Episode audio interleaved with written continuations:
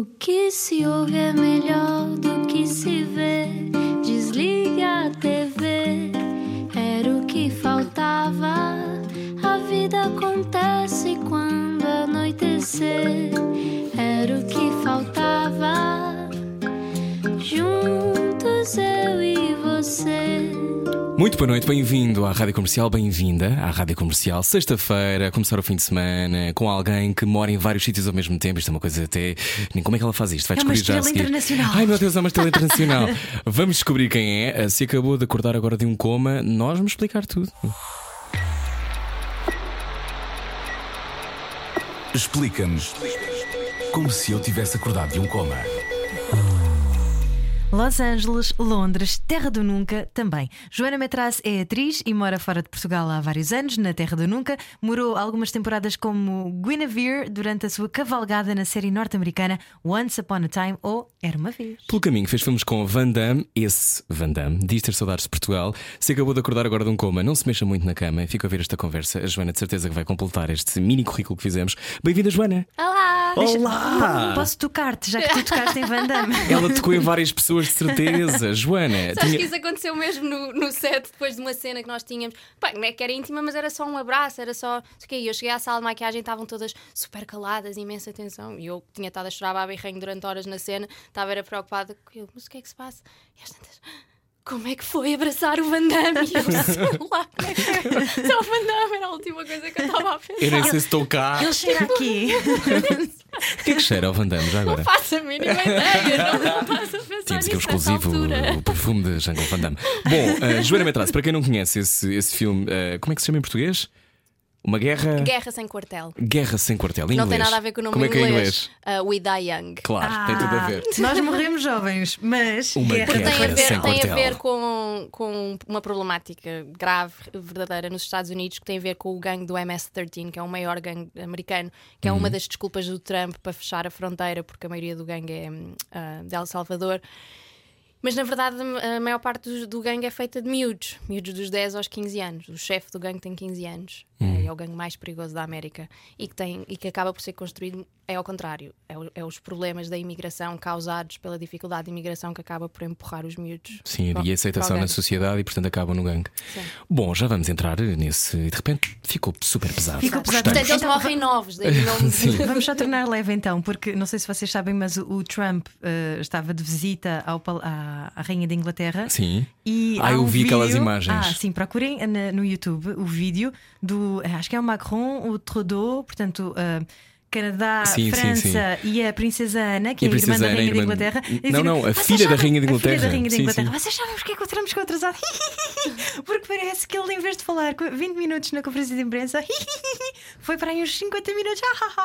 Sim, é um vídeo que se percebe estão a gozar com o E o Trump. Trump foi-se embora e disse: Pois, realmente o Sr. Trudeau eh, às vezes tem estas coisas, mas. Ele disse eh, he's two-faced. Oh, exato. uau! Sim. Bom, Só- eh, Foi só para aligerar um pouco. Bom, para aligerar, seja um então já voltamos à. América. Já voltamos à Já América. voltamos. A minha primeira pergunta, Joana, é: ainda dormes com as meias nas pontas dos pés? Hã? Estou. Ai, eu sei tantas coisas. Oh, e nem liguei Deus. a todos os teus amigos que eu conheço, porque eu conheço vários. Eu conheço vários. Quem é que Nós temos isso? várias Foi a pessoas. Iva da ponta dos pés. Não sei, terá sido. Deve ter sido, cheira. Talvez, talvez tenha sido. Cheira. Ainda dormes ou não? Não assim? durmo! Não, é assim, ou não durmo com meias de todo, ou se está um frio de rachar e eu tipo, não aguento e tenho os pés gelados e tenho que dormir com meias, só consigo dormir com metade das meias. Não consigo pôr a meia toda. Porquê que não consegues pôr a meia toda? Ai, não! Tipo, não consigo adormecer, não consigo dormir, fico Mas- com demasiado calor, tipo, só consigo metade Meia. do pé. Mas olha que há muita gente que está a passar por isto neste momento, porque ficou muito mais frio de repente. Eu só consigo dormir com dois pares de meias. Ah, eu também. Ai, não. sim, sim. Ou isso ou encosto no meu marido. Pois, mas quando não há um marido. Quando não há um marido. Há uma meia piuga no meu caso. Bom, eh, mas encontraste o teu equilíbrio a esse Exato, nível. minha Pronto, meia ainda bem. E tu, e tu ainda falas com as mãos quando escreves uma mensagem ao telemóvel? Deve ser, deve falar. Eu falo sempre, aliás, estava agora a falar contigo e a falar com as mãos, e pelos Sim. vistos eu faço o mesmo quando estou a escrever mensagens, mas eu não sei, eu não noto. Estás a As escrever pessoas é mensagens e fazes assim? Pelos vistos, eu estou a escrever, a falar, a não sei o quê, e ao mesmo tempo tipo, vou tipo, falando como se estivesse a falar em voz alta os mesmos gestos. Mas eu não reparo, as pessoas é que reparam. Hum. Não sei. Mas, portanto, nós sabemos estas informações porque uma amiga Sim, Iva Domingues, Ok, apresentadora que conhece cá em Portugal, Ah. claro. Também morou em LA. Já não mora em LA, a Iva. Não. A Iva agora mora cá. E vocês moraram juntas. Roubaram-me a Iva. Roubaram-te a Iva um, e a Iva uh, deu-me algumas dicas que eu vou polvilhando ao longo Ok, desta ok. emissão com Mas, perguntas. mas espera lá, porque eu ouvi dizer que tu já ficaste em casa destas duas meninas. Sim, foi o que Pois. aconteceu, porque eu há um ano, um ano, foi mais ou menos, já não sabemos, não é? Foi, foi o ano Sim, passado, tipo, acho eu. um ano e meio. Um ano e meio. Uh, eu- Aliás, tu ficaste na minha casa antes de eu própria ter ficado na Pois casa. foi, tu ainda não tinhas ido lá. Eu não tinha ido à... E Nós era muito gira a tua mudámos. casa. É espetacular, Adoro casa. aquela casa. Eu nunca sei dizer o nome do bairro. É Santa Bárbara. Santa Mónica. Mónica, mas eu depois dizia Santa Bárbara é, per- é uma cidade, cidadezinha Sim, perto. é tipo e eu dizia, ah, não, eu estava em Santa Bárbara. E as pessoas em Santa Bárbara, isso não faz sentido nenhum.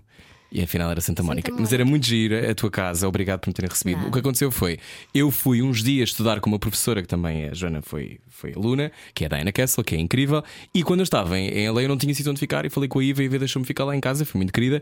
E eu estive lá antes de tu ires, de facto. Exato. Uma casa Nós simpática. tínhamos acabado de nos mudar e eu tive que vir para cá, portanto eu nunca tinha chegado sequer a dormir na casa. E fui buscar a chave. eh, onde é que tu estavas? Estava na comporta, estava Fui ter contigo à comporta e tu deste uma chave e eu apanhei o avião nesse dia, que é um atrasado mental, não é? Vou buscar uma chave à comporta para apanhar um avião para LA. Ótima ideia, com tudo no carro, enfim. Ahm, mas vamos falar de ti. Ahm, como e é a que- minha mãe que te abriu Ah. a porta e que era de tua mega fã. Pois e eu, não, eu tinha visto a tua peça e não Sim. não não estava. Não sabias que eu não, era. não sabia que eras tu. E a minha mãe abriu a porta e estava super tua fã. Pois foi, eu gostei imenso Eu- da avenida que eu pensei, não, a sua filha que é do caraças. não está a perceber. Mas eu adorei a Avenida aqui, adorei. Mas a minha mãe é assim, mega, mega fã. Fixe, que fixe. Olha, então vamos falar da tua infância. Onde é que tu cresceste? Cresceste cá em Lisboa? Eu cresci cá em Lisboa, sim. Hum. Estive sempre quietinha cá. Até, quer dizer, sempre viajei bastante, mas ahm, fui estudante de intercâmbio e foi quando me mudei para fora. Já Intercâmbio foi no- onde? nos Estados Unidos. Mas já Ahá. foi no meu 12 ano. Hum. Até lá estava por cá. E como é que foi essa experiência de ir pela primeira vez aos Estados Unidos? E viver um ano, não é? Foi intensa, porque na altura, ainda por cima, que não havia não é, social medias, estas coisas todas, e a organização insistia imenso que nós fizéssemos um corte. Eu tinha 16 anos, estava sozinha do outro lado do mundo e mandava um e-mail à minha mãe dois em dois meses. Só, Dois em dois meses. só. Por isso é que vocês ficavam todos tão americanos. Mas a ideia é essa: Voltavam é a tu, vestir é, tu, de é, treino. tu, é tu cortares completamente e viveres na família de lá, chamas pais aos pais de lá. Fazerem-te uma lavagem É um cerebral. bocadinho, é um bocadinho. Ficaste onde? Na Flórida, tu não escolhes para onde é bem. E na verdade eu queria ir para a China. Espera. Mas enganaste-te a enviar a carta para o sítio onde querias ir. Eu queria ir para a China e tinha essa cena da China e porque também tenho raízes chinesas e tinha assim um. Ah, daí os teus olhinhos assim. Aliás, tu tens tinha quantas, quantas influências ao mesmo Ah, tempo? Italiana, Argentina? Ajuda-me. Cabo Verde, Cabo Verde. ah, holandesa, chinesa, judia. Mas correu bem, tens uma, tens uma cara muito bonita. Muito obrigada. Podia, podia ter corrido mal. Tinhas um polegar e com tantas influências. Um olho em sabia- cada lado. Um olho em cada lado. Um, então, tu foste, mandaste a crise para a China, mas não ir para deu. a China, mas não havia famílias de acolhimento na China. Que eles não têm lá ninguém, de facto, é tipo, verdade. E eu tipo, porra, então para onde é que eu. Não faz mal, fazer sim. as neiras. Ah, para onde é que eu vou? E, bem, na altura eu achei que se calhar queria ir para os Estados Unidos para fazer os SATs lá, que é o equivalente aos nossos exames nacionais, para ficar lá a estudar, concorrer à Juilliard, que era assim a maior, a melhor espetacular escola de teatro. E eu achei que, pronto, e assim concorria nas vagas gerais em vez de ser só nas internacionais, que é tipo uma. E, e pronto, e então o plano era esse todo. Mas depois, opá, eu houve uma parte do ano que fui viver para casa de uma família que era completamente louca e acabei de ter trancada em casa que é que e achar, serem loucas? achavam que eu tinha uma tipo paranoia da conspiração e achavam que eu conspirava contra eles. Que eras uma espia? Pensavam Mas que vinhas mesmo? Da ela, ela, tipo, Também tens a ela, tipo, ela tipo fugia ela no- no entre o carro e o supermercado, andava sempre a correr porque ela acreditava mesmo que tinha pessoas a A tua segui-la. mãe adotiva lá. Sim, pronto. que isso foi Tu Tu assim. calhaste em casa de uma família que tem, tinha tendências. eh, Mas que ninguém sabia, é muito Hum. difícil estas coisas perceber, perceber, perceber-se assim. E pronto, depois eu falei com a organização e ainda saí de lá. Como é que se escreve esse e-mail? Olá, tenho 16 anos e estou numa casa na Flórida onde a minha mãe acha que toda a gente a persegue. Mais ou menos isso. SOS? Tipo, o que é que se escreve nesse e-mail? Não, não, não. Eu marquei ir ter uma conversa com eles e quando fui ter a conversa com eles expliquei. Só que o problema é que a linha entre cultura e loucura às vezes é muito tenue. Então as coisas não passam, não é? Eu não cheguei lá e ela não- no dia seguinte não me estava a trancar em casa e a dizer que eu conspirava contra ela, não é? As coisas não acontecem de um dia para o outro, vão acontecendo devagarinho e, quando, e portanto, a primeira vez tu achas que não é nada de especial, ah, isto se calhar é só cultural e isto se calhar é só não sei o quê, e de repente um dia acordas e é. E estás a, é algemada a uma estou? cama. Mais ou menos, mais ou menos. Portanto, esse é um, é um ótimo Porque tema. ainda Que por é... cima era. Diz, diz. Era, era a época dos furacões na Flórida, que foi o Vilma e o Katrina que destruíram Ah, tudo. sim, sim. E portanto as casas tinham que pôr umas shutters de metal à volta da casa toda para as janelas não se partirem com os furacões e não sei o quê. E como ia haver vários, eles às tantas já não tiravam as shutters. E portanto, basicamente, a casa era um bunker de metal e eu estava lá fechada. Eles dentro. estavam a tentar proteger-te, no fundo. Olha, enfim. E eu depois daquilo tudo, dessa família, que acabei por me vir embora, às vezes houve um dia que fugi, me vi embora e fui para casa dos amigos meus e depois fiquei lá até ao fim. Ah, eu depois disso, eu depois disso sim. tudo decidi que queria vir para casa um bocadinho. Mas eh, tu fizeste um, um- Se calhar é uma- um, um assunto que volta à tua vida várias vezes, que é a linha entre a cultura e a loucura ser muito ténue. Sim. Porque quando se vive num país tanto tempo como tu moras, já moras há quanto tempo fora já?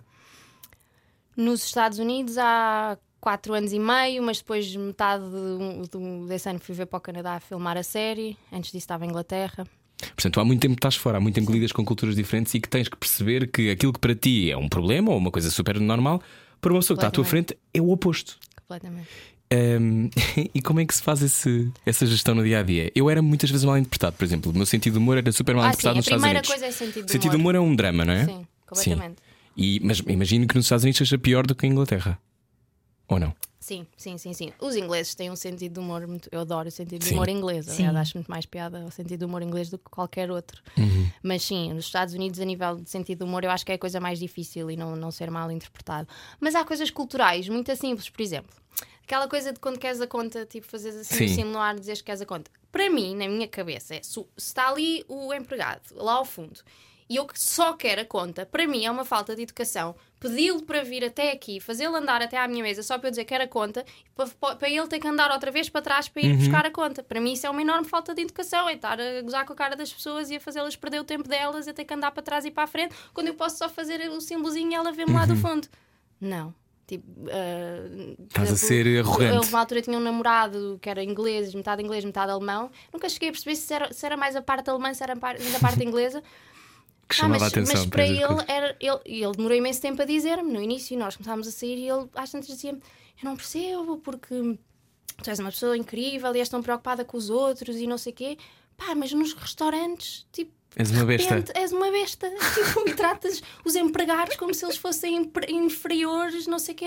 Mas não é durante a refeição, é só no fim. Tipo, não percebo porque é que fazes aquela cena da conta, é mesmo só para. E eu, oi? Tem muita graça. E eu tipo, mas, mas, mas, mas tu conheces-me? Era no início também, não é? Mas para ele era um choque. Como é que eu era sempre esta outra pessoa, e mesmo durante a refeição inteira, obviamente, não é? E de repente chegava ao fim e o que é que me dava? Tipo, a ser altamente arrogante e que aquilo era de uma falta de educação gigante. Sei lá. Uma vez disse uma amiga norte-americana: "Eh, Esta camisola, it has your face. Aquela coisa portuguesa de dizer tem a tua Sim. cara e ela. What? e eu, "Ah, nós temos esta expressão em Portugal, percebes? E tal. E ela, ah, pois, pois riu-se, riu-se, riu Então até hoje trocamos mensagens uma, à outra, uma com a outra dizer, "It has your "It has face." your face. Sim. Bom, uh, tem esta conversa para ouvir na rádio comercial. Hoje está cá a Joana Metraça. Agora vamos dizer como vai estar o tempo este fim de semana. Fique por aí, está a ouvir o Era o que Faltava. Venha lá. Acabou agora uma relação? Não vai ficar sozinho. Era o que faltava. Com Rui Maria Peco e Ana Martins. Na comercial. Juntos eu e você. Muito boa noite, bem-vindo à rádio comercial. Nossa convidada de hoje, Joana Metraça, nos explicou que uh, há uma linha ténue entre a cultura e a loucura. Estavas a contar-nos que depois voltaste para Portugal. Estiveste lá aos 16, 17, voltaste para Portugal e em Portugal as coisas correram-te bem. Sim, eu depois cheguei, fui fazer o conservatório de teatro. Fizeste Depois- todo? Fiz, fiz. Ah, e tiveste uma boa experiência? Sim, sim. Pronto, é que todos os outros vêm cá e dizem que não tiveram. Menos o Albano Jerónimo. Menos o Albano Jerónimo gostou, sim. Gostou muito. Eu gosto de, de guardar as coisas boas das situações E eu amei Uhum. o meu terceiro ano. E como o terceiro ano é o último, eu fico com guardo essa parte do, do pacote. Mas foi foi uma altura dif- difícil da minha vida. Hum, eu, eu esta experiência nos Estados Unidos, que agora me rio e que, que Uhum. isto tudo, mas eu vim de lá com uma depressão e portanto, depois de estar a fazer o conservatório, que, que apesar de tu tens uma enorme exposição, eu sentia-me uma ervilha microscópica, era super insegura, ah, tinha imenso medo do que é que as pessoas achavam de mim, acharem que eu era péssima. Portanto, o primeiro ano eu estava super infeliz, mas a culpa não era do conservatório. Era do, do processo que estavas a viver. Portanto, portanto, se calhar até há coisas que outras pessoas não gostaram pela escola em si, mas eu estava a viver um processo interior tão eh, atribulado que nem me dava tempo para perceber se era da escola, se não era da escola. Não achas um perigo essa coisa do ser bom ou ser mau como ator? Claro, e a coisa mais importante, aliás, eu cheguei a ter pessoas, que, pessoas não, tive uma pessoa que, eu admirava imenso a dizer-me: nunca has de ser atriz. E foi a coisa mais libertadora que me aconteceu. Porque é aquela coisa que é o que tu tens mais medo que te vá acontecer, que é alguém que tu gostas e admires e dizer tu és uma pi. Ahm, e de repente, a partir do momento que isso aconteceu, Então está-se bem. tudo é bónus, não é? Está-se bem, porque, porque deixa de ser para os outros. É tipo, olha, então se calhar somos, o que é que eu vou fazer? Eu continuei a gostar de fazer isto, portanto vou continuar a fazer porque eu gosto, porque eu me divirto, porque é a minha coisa preferida de fazer no mundo inteiro. E portanto deixa de ser, deixa de estar minimamente preocupada com o julgamento dos outros. É- Adoro ir a castings, eu acho que é um bónus gigante. Gostas de ir a castings? Adoro ir a castings, estou zero nervosa, adoro. Estou sempre excitadíssima, adoro. Quando odeio Cá ter não há, cá há muito poucos, não é? Pois, sim. Mas lidas bem com a rejeição? Sim, não. É, Porque não é para- contigo, não é? É- é- não és é a pessoa indicada para aquele papel. Sim, ou então se calhar não fiz um bom trabalho, mas não interessa. Eu diverti-me. Eu, eu faço isto porque é o que gosto e porque me divirto e porque prefiro estar a fazer isto do que qualquer outra coisa. Se tiver sorte de haver algumas que até gostam e algumas que até me dão trabalho, melhor ainda. Mas então, num- numa cidade onde há tantos castings, se calhar em 100 castings, é, é, é mesmo Só para uma situar, sorte. a Joana vive em lei. Ah, é mesmo uma sorte, sem 100, ficares num. Se só vais ficar feliz nesse um, vives miserável nos 99 Outros que não entras. que não entras. Bem, eu genuinamente faz-me super feliz. Para Cada casting é uma oportunidade de poder ir fazer aquilo que eu gosto, mesmo que seja só durante um bocadinho. Tenho que construir um personagem, tenho que decorar um texto, tenho que não sei. Odeio self-tapes. Adoro, Self-tapes é adoro, adoro poder ir a uma sala e, e fazer. Self-tapes um é filmar-te a ti própria, é fazer sempre a mesma coisa? Ah, Não, fazes o papel, é fundo. o casting, mas em vez de ires a um casting e teres lá o diretor de casting e os realizadores, etc., Uhum. és, és tu sozinha e mandas só até para eles. Há quem prefira, quem fica muito nervoso com castings, prefere, porque não é? Não, não, não, Não tem que lidar lida com aquele as olhar. Uhum. ok. Eu adoro, odeio ter que fazer self-tapes. Então, estiveste em Portugal, foste fazer televisão, Fiz teatro, comecei no teatro, Uhum. fiz o conservatório, depois fiz teatro, depois do teatro fiz cinema. Comecei pelo cinema, pelo teatro e depois Ah. fiz televisão. Só muito mais tarde, na verdade. Onde é que nós já te vimos, Joana Metrasse? em Portugal. Em Portugal, Olha, o primeiro projeto que eu fiz era um filme do Alberto Seixas Santos cha- chamado E o Tempo Passa, depois o ahm, Corações Partidos, que era um filme da Rosa Filmes com vários realizadores. Uhum. Foi onde eu conheci a Iva, na verdade, porque o Ângelo entrava e na altura Uhum. eles estavam juntos e foi a primeira vez que eu conheci a Iva. Depois, Iva Domingos. Depois tornámos mais próximas com os capazes, etc. E depois em Los Angeles. Ahm, depois fiz vários telefilmes. Ah, e depois fiz uma série da RTP, que era uma série de médicos. Fiz uma participação pequena nos Morangos, que é o que muitas pessoas acham que eu comecei nos Morangos. Não me importa nada que achem, não tem problema nenhum. Mas na verdade, os Morangos já foi o- quase o último projeto que eu fiz antes de, antes de me ir embora. Já trabalhava cá há muito tempo e, e tive sempre imensa sorte. E, Portanto, e... tu tinhas uma carreira em Portugal que estava a despontar, Sim, estava a sim. correr tudo bem, tinhas trabalho. Aliás, tive que dizer que não a coisas para me ir embora, que me custaram Como é que foi? imenso. Como é que foi isso? Dizeres que não? Pá, porque já estava há muitos anos a querer me ir embora e nunca ia porque era, vinha sempre mais um projeto. Ainda bem, sou uma sortuda, estou muito grata, mas eu também tinha decidido que queria ir, queria experimentar ir. E acho que é uma coisa que a, mim- a mim apetecia mais ir aos, aos 20 do que me iria apetecer, se calhar, aos 40. Portanto, queria ir e. estava sempre a não ir e a adiar, e a adiar, e a adiar, porque, porque tinha sempre trabalho. Aí, esta dizia fazer 25 anos, tive uma crise de quarto de século. Decidi, estou a ficar velha. O que é que eu sabia na altura? Estou a ficar velha. Tens quantos agora? 31. 31. E estou a ficar velha, daqui é sempre a descer. Portanto, agora vou, vou e vou. Mudei-me para Londres no dia antes de fazer 29 anos, e, eh, fazer 25 anos, no dia 29 de março. E a minha mãe só dizia: vais para Londres sozinha, não conheces ninguém no teu dia de anos, faz anos cá e com os teus amigos e depois logo vais. E eu: não, prefiro estar em Londres sozinha, mas já estar em Mas eu Londres. sou esta pessoa. Dizendo sim, eu vou e vou mostrar, e é para mim, e ao mesmo tempo eu vou dar a volta. E depois estás sozinho num bar a ver Ai, tipo o jogo de! Portugal, como eu tive em julho de 2016 sozinho a ver. Eu vou, não, eu vou estou a estar em Nova Iorque, mas estou sozinho aqui com esta senhora irlandesa com 150 quilos a ver Portugal a jogar e a ganhar. Na altura o euro, acho eu. Ah. Não foi? Foi o euro que tinhas com ganhamos. quem celebrar. Celebrei com aquela senhora. A questão é essa: é quem é que tu descobres quem és nesses circunst- nessas Na circunstâncias. não é? solidão. Uhum. O que é que tu. O que é Mas que... o meu foi ótimo. Eu, eu sim, de facto, estava num bar sozinha a cantar um karaoke feliz da vida. tinha que ter com uma rapariga que eu tinha conhecido que me deixou pendurada à última da hora. e eram os meus anos e eu sozinha estava numa rua que eu não conhecia e disse: Olha um karaoke, adoro karaoke, vou para o karaoke. e foi, estava ótimo. Então há um otimismo teu que, que é à prova de bala? Não é à prova de bala, mas. mas hum, És luminosa. eu sinto que já passei muito tempo infeliz com o facto de ter tido a depressão. E, Quanto e tempo é que durou esse processo? O processo todo durou ainda uns 4 anos. Uhum. E é- atenção, é, dif- é diferente estar deprimido, não é? Uhum. E, e o período de ter uma depressão. Uhum. Há muita gente a ouvir que tem uma depressão, não é? Então, eu já tive, há muitas pessoas têm. E, e, e a única, e o que se tornou claro para mim, há um momento em que tu atinges um. Às vezes também me imigra, já só sei dizer as coisas em inglês. Um bottom, não é? Do fundo. E a- única coisa que era clara para mim é: eu não consigo continuar a viver assim. Isso era claro. E portanto, alguma coisa mudava. E eu decidi. Ah, É uma escolha. é uma esco- Naquele caso, para mim, foi. Foi uma escolha por amor àqueles que me amavam e que, se- vou ser sincera, não foi uma coisa bonita e o meu amor próprio. Não. Foi não ser capaz ah, de magoar Uhum. dessa maneira, nomeadamente a minha mãe, que é o grande amor da minha vida.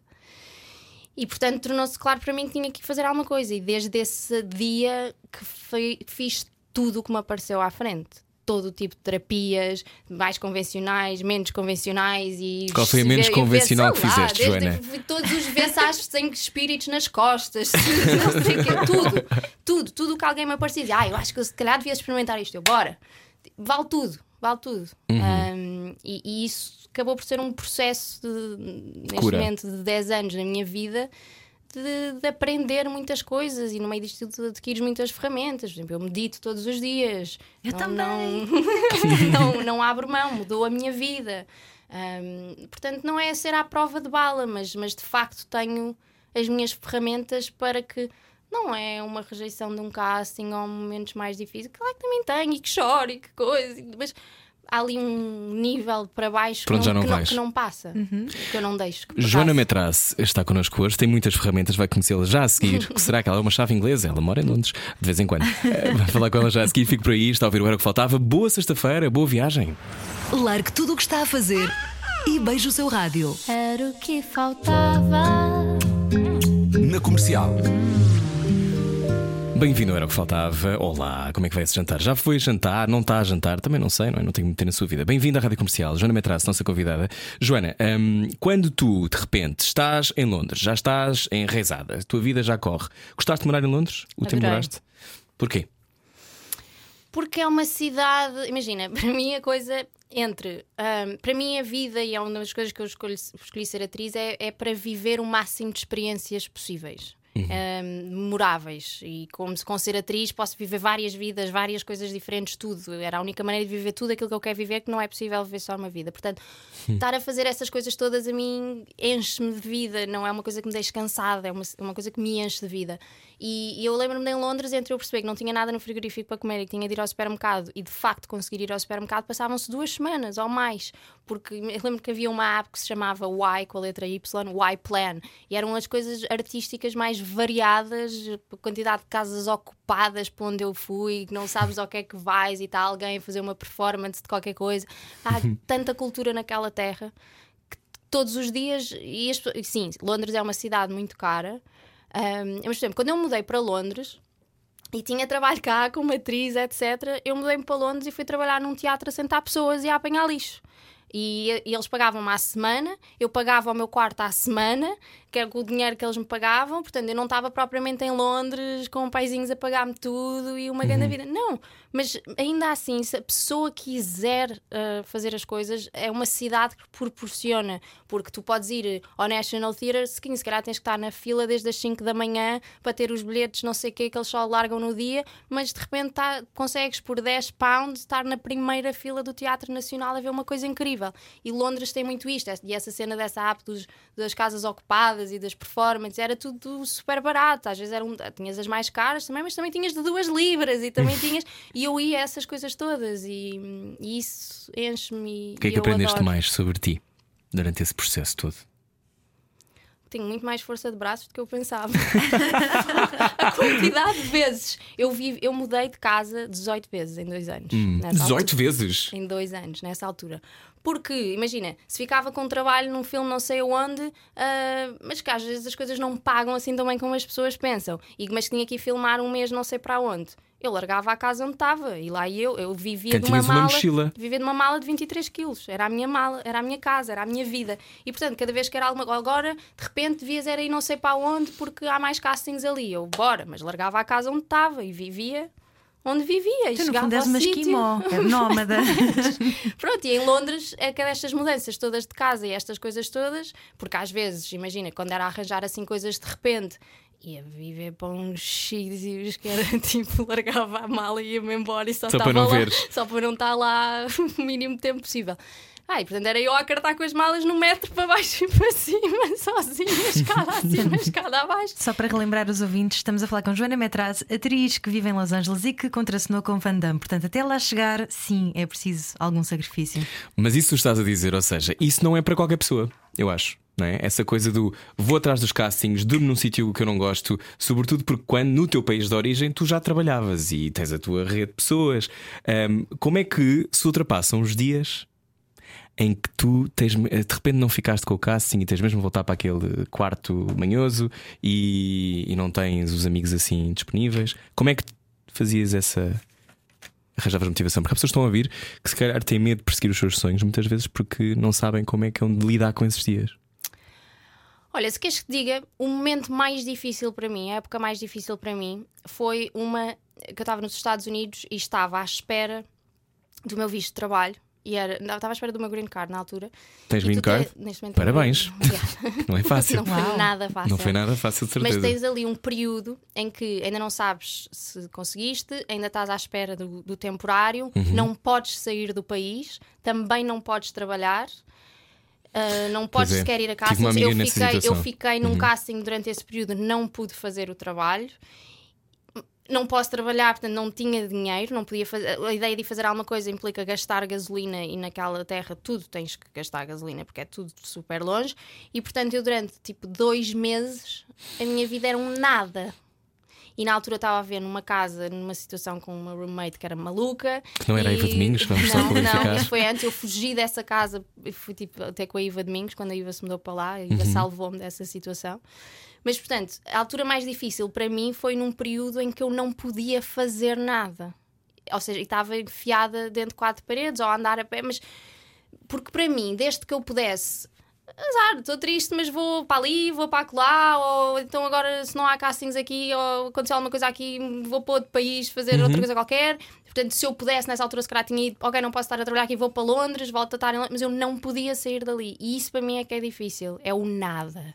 É, são de mãos atadas atrás das costas. Ah, eu meditava tipo 5 vezes por dia. Numa de eu vou gerir isto ah, cada, vez, cada vez que começava a, tipo, este nada se tornava aflitivo, eu ia meditar e de repente o nada é uma coisa boa e é uma coisa pacífica e é, e é tu aprenderes de facto que a única coisa que precisas para estar bem é de ti. É de ti, é de uma coisa cá dentro, não tem a ver com as tuas circunstâncias. E eu sou a pessoa, a Iva gosta imenso comigo, se calhar ela ia te dizer e agora vou-te roubar isso. Não, não, não sei poder tá, dizer. Não sei que estás, não sabes o que está no meu papel. É, a Iva chama-me o uau das árvores. Não disse isso. Não, pronto, não mas a Iva chama-me o uau das árvores, diz que eu sou tipo o Tweety, que sou o uau das árvores. Não é as árvores especificamente, mas eu ando sempre a olhar para as coisas e tipo, uau, já viste aquela flor? É Porque eu acho que há coisas mesmo que só vês estiveres com atenção, e não é? mesmo hum. bonitas, hum. e há tantas coisas incríveis que nós. Eu faço listas de gratidão, tipo, às vezes quando tô... eu faço todos os dias, antes de ir dormir. Mas se de repente há um momento em que estou mais em baixo ou que estou. E choro! Acho que é super importante as pessoas chorarem, alargarem as emoções. Uma coisa que eu também faço é sentar-me comigo e perceber, ok, o que é que é a emoção que eu estou a sentir neste momento? E as coisas não têm que ser boas ou más. Estou triste, estou zangada, estou frustrada, sinto-me injustiçada. O que é que é a emoção? Então agora vou escolher uma música, daquela. Normalmente para mim o que funciona é A Ana daquelas está a mesmo. re- reagir muito ao que tu estás a dizer. Daquelas mesmo bem pirosas, que elas cantam tudo muito sentido e eu vou e danço e canto aos berros E deitas cá deixo, para fora, e não é? Deixo essa emoção Existir. passear no Uhum. meu corpo e existir e senti-la e é espetacular. Ou às vezes é tipo preciso de chorar, então vou pôr a ver um episódio da Anatomia de Grey. Tipo, pá, mas largar não faz mal sentir. Então na minha profissão, se eu não sentisse, eu vivo de sentir. Não é? Tipo, ainda bem, ainda bem que. Mas isso é uma coisa muito coisas contrária a todas. ser português.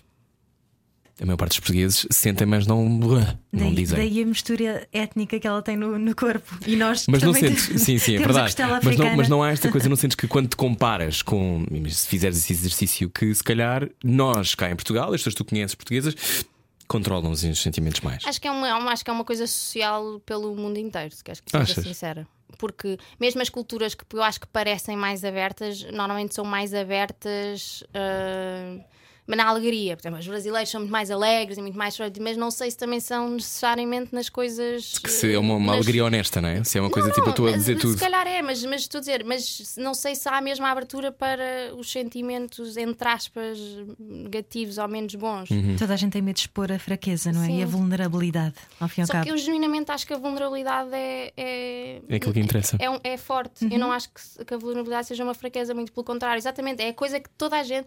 A coragem não é a ausência do medo. A coragem é teres medo e fazeres na mesma. Porque uma pessoa. Mas é, porque se nós pensarmos no que é que é, no que é, que é a, a palavra, não é? Uma pessoa que não tem medo de saltar de aviões não está a ser corajoso por saltar, não é? Se não é, se não é uma coisa difícil para ela, não há ali coragem. Claro. Agora, uma pessoa que vai e que salta e que tem imenso medo, então essa para ela é um ato corajoso.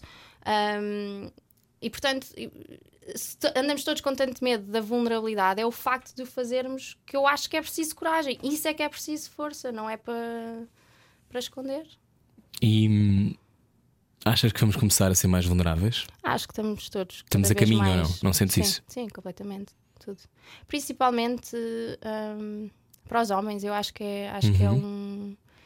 É, é difícil para os homens e isso vê-se em muitas coisas. Por exemplo, eu acho que, por exemplo, a nível de, hum, de família e de paternidade, cada vez mais se vê os homens a permitirem-se serem-se pais carinhosos, a mostrar o amor, a, a a- a isso ser Uhum. ok, não é? Toda a parte da emoção. Acho que, era, acho que era uma coisa na qual os homens sofriam bastante com os estigmas sociais e eu acho que cada vez mais se está, se está a Se deixam isso. desmoronar também um bocadinho e, e fazem-se à frente dos outros. Continuam a ver esta conversa. Estamos com Joana Metraz, que vai lançar também, também vai lançar uma, uma app de meditação a qualquer momento. Fica à espera. Na rádio comercial, hoje a conversa é com uma atriz que já contracenou com Jean-Claude Van Damme e cuja carreira internacional eh, chama muita atenção. Aliás, sobre chamar a atenção. Nasce, nasce, nasce. Era só para chamar a sua atenção. Era o que faltava. Com Rui Maria Peco e Ana Martins. Na comercial. Bem-vindo à rádio comercial. Nossa convidada de hoje, Joana Metraz, era o que faltava com Rui Maria Pego. E Ana Martins. Olá, bom fim de semana. Joana, já falámos sobre muitas coisas, mas ainda não falámos de como é que tu passas de Londres para LA e pensas, ok, é agora? Agora é que eu tenho que ir agarrar isto, o touro pelos cornos e vou, e vou fazer a minha cena. Como é que tu vais para LA? Como é que isso acontece?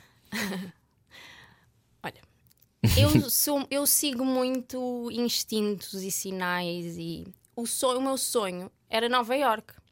Eu sempre quis ir para Nova York ahm, e tinha estudado em Nova York e adorava e tinha planeado a minha vida inteira para mudar para Nova York.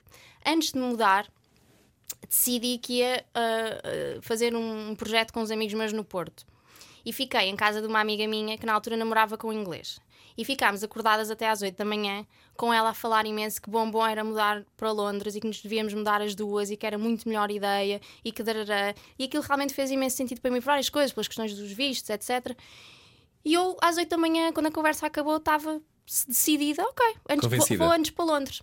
À hora da almoço, ela liga-me dizer: Olha, sabes que era só uma conversa, estávamos só a falar, não temos mesmo. Tu já nada." compraste o bilhete eu- de avião. E eu, não, mas eu já decidi, eu vou para Londres. E fui.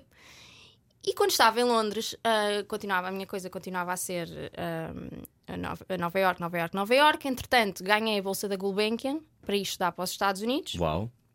e E tive um amigo meu, inglês, tinha ido para Los Angeles. Eu nunca tinha pensado em Los Angeles. Também não sei porquê, mas a verdade é que nunca me tinha passado pela cabeça, estava completamente fora do meu radar. E de repente tive um sonho com esse meu amigo em que estávamos a passear no carro, no descapotável preto dele, a subir a PCH, que eu na altura nunca tinha visto e que, Que é agora já PCH, vi. é Pacific Highway. Exato, que eu na Sim. altura nunca tinha visto e, que agora, visto e que agora já vi que posso dizer que era igual ao meu sonho. E o sonho era só: eu, nós íamos a conduzir, eu olhar para o lado, ver o meu amigo e atrás dele estava o mar e dizer: Ah, não sei porque é que nunca pensei, mudar-me para Los Angeles se é o sítio onde eu posso make my dreams come true e viver ao pé da praia. E o sonho foi só isto, e acordei. E acordei, achei piada, liguei ao meu amigo e disse: Olha, tive este sonho, não sei o que é. Ele disse: Comprei um descapotável preto ontem. E eu disse: Já estou a morrer com esta história! Sim. Joana Metraz é também bruxa nos tempos livres. Mas somos todos, somos todos, estamos todos ligados. Eu acho que é importante ligar aos sinais e, portanto, eu quando ouvi aquilo disse: Ok, está decidido, vou mudar tudo, vou para Angeles. Então, os sonhos tudo. avisam-nos. Talvez, não sei. Então, se calhar foi um disparate. Se calhar em Nova Iorque já tinha ganho um Oscar. Eh, Sei Who lá, knows, eu, não é? sei lá eu. Mas na altura, para mim, aquilo fez sentido. E e pronto, e fui. E fui... Hum. Voas para LA. Vais ter com e, o portanto, amigo decidi, e descapotável. portanto decidi fazer a bolsa da Gulbenkian em LA, Que era possível. que era possível. Conseguir a bolsa da Gulbenkian também não deve ser fácil. Hum, Não, foi estou super grata, foi incrível. Confesso que não estava nada à espera. Foi. Eu, antes de mudar para Londres, tinha decidido, eh, mudei para Londres, portanto, disse que não a trabalhos para mudar para Londres e tinha tudo tratado para mudar para Londres. E de repente tive uns problemas de saúde e tive que ir fazer uns exames médicos e que demoravam duas semanas a sair. E eu não queria ir antes de ter esses resultados porque podia ter que fazer alguns tratamentos e fazia cá. E portanto tinha duas semanas sem nada para fazer. E eu não sou uma pessoa que saiba estar parada sem nada para fazer. E, Estamos a eh, reparar, Joana. E ao que a minha mãe me diz: Já viste esta coisa que saiu no jornal da Gulbenkian que está a anunciar isto? Não queres concorrer? Bem, a candidatura é muito difícil e há imensas papeladas e tens que criar todo um projeto. E, te- e, portanto eu passei essas duas semanas a fazer Uhum. A imaginar candida- o projeto. Uhum. Não, a criar e a fazer e a fazer a candidatura toda para a Gulbenkian. Mandei a candidatura para a Gulbenkian, saíram os resultados dos meus testes médicos, estava tudo ótimo, podes ir embora. E eu fui-me embora e nunca mais me lembrei, nunca mais pensei nisso. E um dia recebo uma carta. Tu estás-me a dizer que recebeste o e-mail a dizer "É uma carta? Uh, não, é um Um e-mail e-mail dizer, com, vem com um link de, uma, de um, um Tome PDF de uma, uma bolsa carta. da Gulbenkian. Quantas Queres- pessoas têm estas bolsas? Quantas por ano? Queres que, eu te conte, Uma. queres que eu te conte como é que eu ganhei a bolsa para ir para o Texas? Não. Na véspera, à noite, eu vejo o anúncio e penso assim: ia pá, tenho até à meia-noite. Ah, não custa nada, tenho aqui o currículo feito, escrever aqui o que eles pedem, eram umas sinopses, era uma não sei o quê, nananã, tal. Portanto, imagina, entre as 8 e a meia-noite eu estive sempre em frente ao computador, enviei o e-mail, nunca mais lembrei daquilo e chamaram-me. Mas atenção, deu-me imenso trabalho. Eu tive duas semanas só a fazer aquilo Ninguém e está a a, a preparar trabalho. aquilo Não, tudo. não, mas que me esquece- mas a mais questão, a trabalho. questão é essa: a questão é, eu não, eu não me passava pela cabeça que eu tivesse a menor Hipótese, hipótese. claro. Tipo, não estava. Lá está, porque é na área do cinema. Pode ser atores, realizadores, produtores, não é só para atores, é para toda a gente da área do cinema. Não é, ganha uma pessoa. Eu tipo, não me passou pela cabeça Que maravilha. que tivesse alguma E hipótese. então a bolsa garante-te a vida em LA durante um tempo, não é? A Três meses. Ia Três três, meses. meses. Ia Ok. três meses. um, e decidi ir para LA. E quando cheguei a LA, um, cheguei numa quarta com a Catarina Mira. Uhum. Veste logo qualquer coisa com matcha ou deixaste para outra ocasião? Não, não bebo matcha. oh my god, matcha. Não, Yeah. eu não bebo cafeína. Não, ok, ok. Não tens esse vício. Foste com a Catarina Mira, sim, Fui com a Catarina Mira na altura, que está em Londres ainda hoje. está em Londres ainda, um, e cheguei numa quarta, e entretanto, por causa dos projetos que eu já tinha feito em Londres, que já eram filmes internacionais, Uhum. já tinha managers em LA uh, que interessados, e portanto eu cheguei a LA e tive quinta-feira reuniões o dia inteiro. Era esta a história que eu te ia contar antes e que tu disseste para esperar. Sim. Um, e tive reuniões, isto dentro da versão de, do que é que é chegar lá e há coisas que eles não têm noção nenhuma que nós não sabemos, porque é um mercado completamente diferente. Eu cheguei lá, tenho reuniões quinta-feira, tipo, com vários managers, um atrás do outro, hora, hora, hora.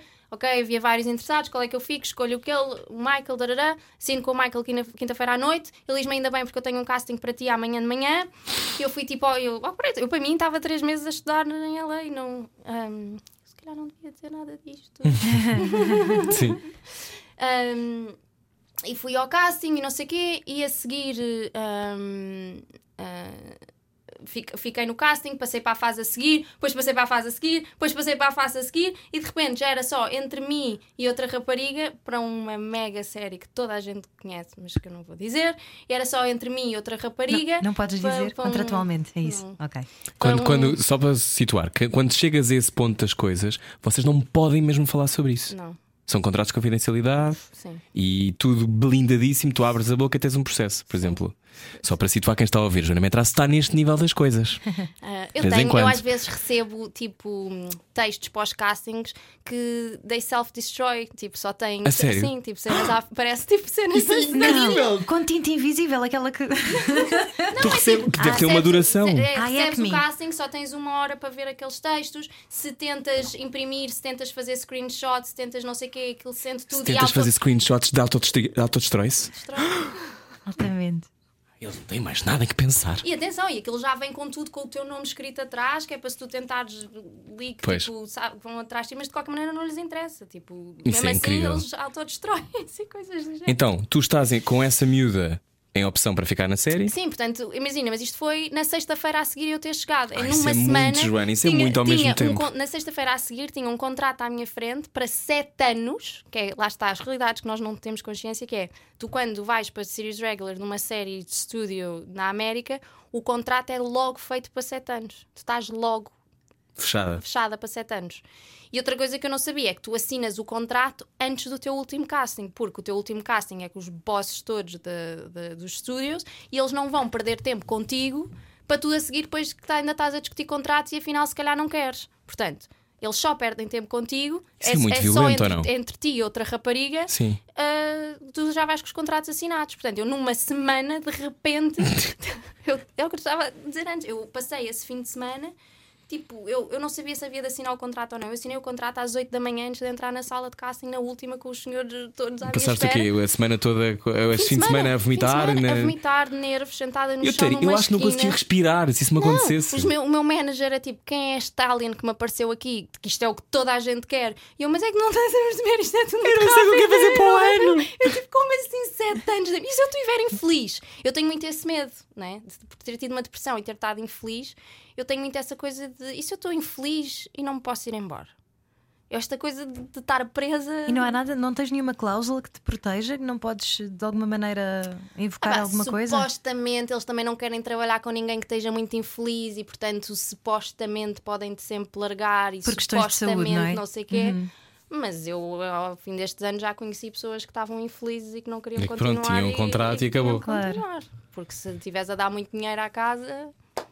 temos E estamos a pena. falar de valores absurdos, não é? Sim, se tu re- quiseres co- cobrar um contrato desses. pff, E é por são isso que há, milhões. que há tantos atores também com dependências, não é? Como Exato. sabemos. E, e então, o que é que aconteceu? Não, e depois, tipo, à última da hora, a fi- o casting teve que ir todo abaixo porque eles têm as quotas das raças. Uhum. Um, tens que ter X uh, Caucasian, X Latins, e aquela série por acaso eram todos Latin. E portanto, a única. E tinham que Tu ser. és porque white é- ou Latin? Lá. Eu sou Latin. És. Sou. És letra. Mas tu és portuguesa. Não, mas sou Latin. Dá jeito. Média. Para a Médio, cota? Médio. Mas neste caso foi ao contrário, porque ahm, as outras personagens todas tinham mesmo todas que ser porque eram uma família, só a minha é que não era da família, portanto a minha tinha que ser uma Caucasian e portanto tiveram que mandar o casting abaixo, fazer tudo do zero e quem está é uma, uma rapariga loura, branquinha. E essas cotas são obrigatórias para todos os filmes e Acho que séries? Sim, mais ou menos. Não sei muito bem os detalhes dessas. Hum. coisas Mas pronto, então isso não aconteceu, portanto, Pá, sim, não, não é? Tipo, obviamente que eu queria que eu dia para o outro, ou- É só a ansiedade do de repente, não é? Porque obviamente era uma coisa espetacular e tinha mudado a minha vida para sempre. e- mas também não te correu mal, Joana, logo depois. Não, claro que não, mas isso é, isso é outro nível. Uhum. Isto de... tu acabas de dizer é uma coisa que é muito rara de acontecer, não é? Ahm, que te aconteceu. E, e depois como é que vais parar à ABC e à, e à esta personagem Guinevere no Once Upon a Time? Pronto, depois eu, depois eu passou, passou esse tempo, voltei para Londres. Eu, entretanto, já tinha, eu tinha visto trabalho ah, nos Estados Unidos, tinha visto trabalho como atriz. O A One. O A One, exato. e pronto, depois ainda andava meio em Londres e a tratar e a fechar coisas em Londres. E depois decidi mesmo mudar-me para LA. Cheguei a LA, aluguei casa, tratei da casa, não sei o quê, voltei para Londres. E quando vim de Londres, numa de agora, vou ficar aqui, vá, no mínimo seis meses, quero ter num sítio. Finalmente tenho uma casa, que aluguei mesmo a casa, comprei móveis que são meus. Agora vou ficar aqui. Quando aterro ah, no avião, no aeroporto, à porta do LAX, olho para o meu e-mail, tinha o, e-mail- o casting para o Once Upon a Time, para o dia seguinte. Fui ao casting do Once Upon a Time, ao fim de quatro dias estavam-me a dizer que tinha ficado e mudei-me para o Canadá. E de quanto tempo fizeste essa série? Seis meses, Seis meses, que equivale a uma temporada? sim. Ah, há bocado nós temos várias temporadas, mas pronto, Não. uma temporada. Uma temporada numa série com a exposição desta, em que tu és Guinevere, que é uma personagem mítica. Como é que foi entrar nesse universo, nesse set? Tu, imagino que haja muitas regras, eh, muita gente, eh, um nível de produção extraordinário, não é? Quem é que fazia de Lancelot? Já agora? Ah, era o, Lia... ah, o Lancelot era o Cinqua, Cinqua Walls. Ok. O King Arthur era o Liam Garrigan, tipo com ele agora na semana passada. Como é que foi? A semana passada? Não, não, não. sério. Como é que foi a série? Pá, foi incrível. Eu, eu, eu obrigo-me a parar nas coisas. Lembro perfeitamente de uma vez à noite, pai, no primeiro ou no segundo dia, e estar a sair, ainda estar vestida, sair do set para ir para, Em para a trailer Uhum. da, da, da maquiagem e olhar, e era à noite, já estava tudo muito mais calmo, e só ver os trailers todos e obrigar-me a parar e a respirar e ficar. Depois aí para goza comigo e diz que eu sou o uau das árvores, porque tu às vezes olhas para mim e eu estou só assim parada as coisas. Ah, mas ah, a aproveitar, ah, tipo, uau, está, está mesmo a acontecer, é mesmo verdade, É mesmo verdade. é mesmo verdade. Porque ainda por cima, eu quando vivia em Portugal, eu via a série, a, tempo, a primeira temporada. Antes de... E sentiste alguma vez que podias fazer aquilo? Não, porque ainda por cima eu via numa altura, houve, um- houve uma única altura em Portugal que eu achei que se calhar ia ficar cá e que não me ia embora, que foi quando os meus sobrinhos nasceram. Hum. E eu pensei, não quero ser a tia à distância. E eles eram assim, era isso, mas o amor da minha vida. E depois, e eu pensei, ok, vou ficar em Portugal. Foi nessa altura que fui fazer os morangos, estava numa de, ok, vou entrar no caminho das novelas, porque vou ficar cá e etc. E depois a minha irmã decidiu mudar-se para a Tailândia. Resolvendo, portanto, toda a tua vida. Se calhar não vais para a Tailândia. E eu disse, pá, para a Tailândia já não dá, ficar em Portugal ainda dava, agora ir para a Tailândia não, não dá, não, tenho não vou ser atriz na Mas Tailândia. sabes Portanto, aí decidi ir-me embora. Sabes que ouvindo-te, parece que a vida resolve muito dos teus problemas. Porquê que não resolve os meus? Estou Sabes, sabes Parece que, que há, que há, há uma espécie de fluxo que tu vais seguindo em que, ok, tens que ir para aqui, e tu de repente, ah, não, mas eu vou para a direita. E eles, não, não, tens mesmo que ir para a esquerda. Parece que há Sabes uma, que uma mão. é, é- é um exercício consciente que eu faço de, de obrigar-me a surrender, a, a entregar-me à, Ao momento. à vida. Eu, eu acredito que existem forças maiores, que existe um universo, que existe um fluxo, que existe um, um algo que organiza o caos que vi- visto numa big picture não é, não é um caos. Um, e eu sou muito controladora, e é- e- e- mas tenho que aprender que os períodos da minha vida em que tentei planear tudo e organizar tudo e ser tudo de uma maneira, não me acontecia nada. Porque, e é uma frustração, e sentes que estás a remar contra a maré e não acontece nada. E por mais. Isto tem que ser um balanço entre tens que saber, tu tens que estar lá, não é? Tens que te pôr nos sítios, tens que estar Eu aberta para as concordo com coisas isso virem. mil por cento. Acho que tu tens que estar nos sítios para as coisas acontecerem. Sim, claro, não podes, não podes estar em casa à, espera. Não, claro Mas para não. tudo, não é só para, este, para esta atividade. O que está a ouvir é se quer mudar a sua vida ou se quer fazer alguma coisa com a sua vida, tem que ir ter com, com as oportunidades. Completamente, Tens que ir para o teatro a sentar as pessoas. Exatamente, é? tens, que, tens, que, tens que te put out there. Tipo, deitar tão imigra e só dizer coisas em inglês. Não, Mas- tens que- tens não é, que- tens que ir atrás. Sim, sim, tens, que, tens que estar lá para as coisas, mas depois é, é, um, é um balanço entre, entre isso e teres um plano. E eu sempre soube muito bem o que é que queria e onde é que eu queria estar e o Onde que é é que eu queres estar? Eu sempre quis ir para os Estados Unidos, eu sempre quis, eu sempre quis fazer eh, produções internacionais, eu sempre quis ser atriz. Eu sempre, também sempre foi muito claro para mim as- os níveis do que é que é o meu sonho. É, para mim, a base do sonho é ser atriz, é viver de ser atriz. E isso é seja lá onde for no mundo e tudo o resto é bónus. Tipo, só o poder de viver de ser atriz é uma sorte descomunal e pela qual estou super grata, seja lá fazer o quê, seja lá onde Ter for. trabalho, ponto, já ter é fixe. trabalho, ter Uhum, trabalho. Há uhum. tantas pessoas que não têm, tipo, viver de ser atriz. Ah, e tudo o resto são bónus, mas é ter consciência do que é que são os bónus que eu gostava para depois poderes fazer o caminho para trás. Ok, se eu me vejo aqui daqui a 10 anos, não posso estar a ver nos Estados Unidos daqui a 10 anos e estar sentada no sofá em Portugal, não é? Se calhar devia ir até aos Estados Unidos. Mas também acredito que há pessoas para quem as coisas têm de acontecer cada vez mais. Temos, por exemplo, atores cá que estão cá e que as coisas têm acontecido. Portanto, eu não acho que haja uma receita para as coisas. Acho que todos nós temos o nosso caminho. Mas eu acredito em ir ouvindo sinais de para que lado é que deves ir batalhar. Portanto, Não te sim, tens enganaste? que lutar. Sei lá, não sei o que é que era o outro caminho, não sei o que é que estava, é o que eu estava a dizer. Sim, a mim pareceu-me super claro que de repente tinha que ir para ela. Pá, se, quisesse, se calhar se tivesse ido para Nova Iorque já tinha ganho um Oscar, não faço a mínima E é ideia. o que tu queres? Queres ganhar um Oscar? Adorava ganhar um Oscar, não tenho nada aquela coisa, ai não, vou dizer que não. E guardavas o teu Oscar? Eu gosto sempre de saber onde é que as pessoas guardavam o Oscar. sabes uma coisa que é que O quê? é, falando de sinais? O quê? O único Oscar verdadeiro que eu vi na vida, tipo ao vivo, Uh, toquei, era para uma Joana. Não era nada. ela ela está a fazer uma dança maluca. Sério? A sério. Oh, Foi, interessante. na- foi na Netflix e era um Oscar de costumes ou não sei o quê. Estamos com a Foi Joana Oscar. futura laureada com o Oscar. Então, ok. fazemos futurismo neste Fazemos programa, futurismo. já viste? Tudo isto acontece, eh, continuas a fazer, faz a série, imagino que tenhas feito depois outras coisas, outras produções. O trabalho foi contínuo nos Não. Estados Unidos? Não. Tens Não. fases em que não fazes nada. Sim, tipo, aliás, depois da série tive. Tu vais, vais, e eu tinha chegado a Londres e fui trabalhar para o teatro e achar se cada três anos nada a acontecer, não faz mal, logo se vê. Ao fim de três semanas estava a fazer o meu primeiro filme, ia ir para Belfast e fazer o Drácula, ia seguir o filme do Guy Ritchie, ia seguir protagonista no filme Independente Incrível, ia seguir não sei o quê, ia seguir eh, Estados Unidos, ia seguir logo a série, ia seguir, ia seguir, ia seguir. E depois não tive trabalho durante um ano. Durante um ano. Nada. Como é que Fizeste, chegaste a a fazer um filme com o Guy Ritchie Sim. E tive, durante um ano não tiveste trabalho. E a seguir não tive trabalho. Ouvi bem, é que as coisas não são assim tão simples. Como é que se lida com isso? Tinhas uma almofadinha, não é? Para conseguir gerir aquele tempo, mas. Mas depois da almofadinha também estava a acabar e é toda uma gestão entre não sabes, e nessa altura mais uma vez, não é porque tenha paizinhos a sustentar nem nada, porque assim a série tinha-me dado dinheiro para conseguir viver durante esse tempo. E esse- mas a seguir também não sei quanto tempo é esse tempo, não é? E portanto eu vivia com os mínimos porque, para tentar que esse dinheiro estendesse ao máximo. Portanto, parece-me te giro e não estás a trabalhar e podes ir curtir e ir. Não, não fazia nada porque não podia gastar dinheiro extra porque eu não sabia Sim. se ia ter que fazer aquilo durar seis meses, um ano, se o que é que era, não é? Como é que passavas os dias? Ias aos castings à mesma? ia aos castings, meditava, andava a pé. eh, por, exemplo, por, isso é que, por isso é que, por exemplo, para mim agora faz muita diferença viver ao pé da praia. Agora mudei para o pé da praia lá. Faz toda a diferença porque nos períodos parados tenho sempre a praia e isso é uma coisa que me enche. Está calor o ano todo. Sim, e mesmo que às vezes está frio, agora está Tá. frio. Está tanto frio agora cá como lá. Ah, é? A nível de Também é temperaturas, mito, não- então, não- isto que eu acho. Não se sente tanto o frio como aqui, é verdade. Mas a nível de temperatura está igual neste momento. E então, e como é que foste parar ao filme do Van Damme? Outra vez, casting foi, olha, foi depois desse período de estar parada. Seca? Depois, imagina, Uhum. depois foi um ano, não aconteceu nada. Depois, quando estava nesse período da espera do green card e, e não podia trabalhar, fiquei num projeto que não pude ir fazer.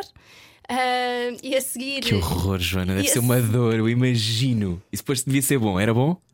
Era fixe, era assim. Era fixe, era Ah, e era trabalho, não é? Claro, e precisavas, e querias fazer coisas, E- claro. Sim, é o que eu gosto de fazer. Tive uma amiga minha também teve imenso tempo, um ano, para aí parava em casa a olhar para o teto porque não podia fazer nada, o visto não dava. Yeah, E depois, no fim desse período, que eu não sabia exatamente quanto é que ia ser, soube que tinha ficado no filme do, Man- do Van Damme, outra vez que filmava na Bulgária, era americano, mas filmava na Bulgária, Uhum. outra vez sem saber se podia ir fazer ou não, e estava na fila para o cinema num dia de manhã e ligam a minha roommate liga-me a dizer: chegou a carta do teu- com o teu cartão temporário de, de- de- do Uhum. Green Card.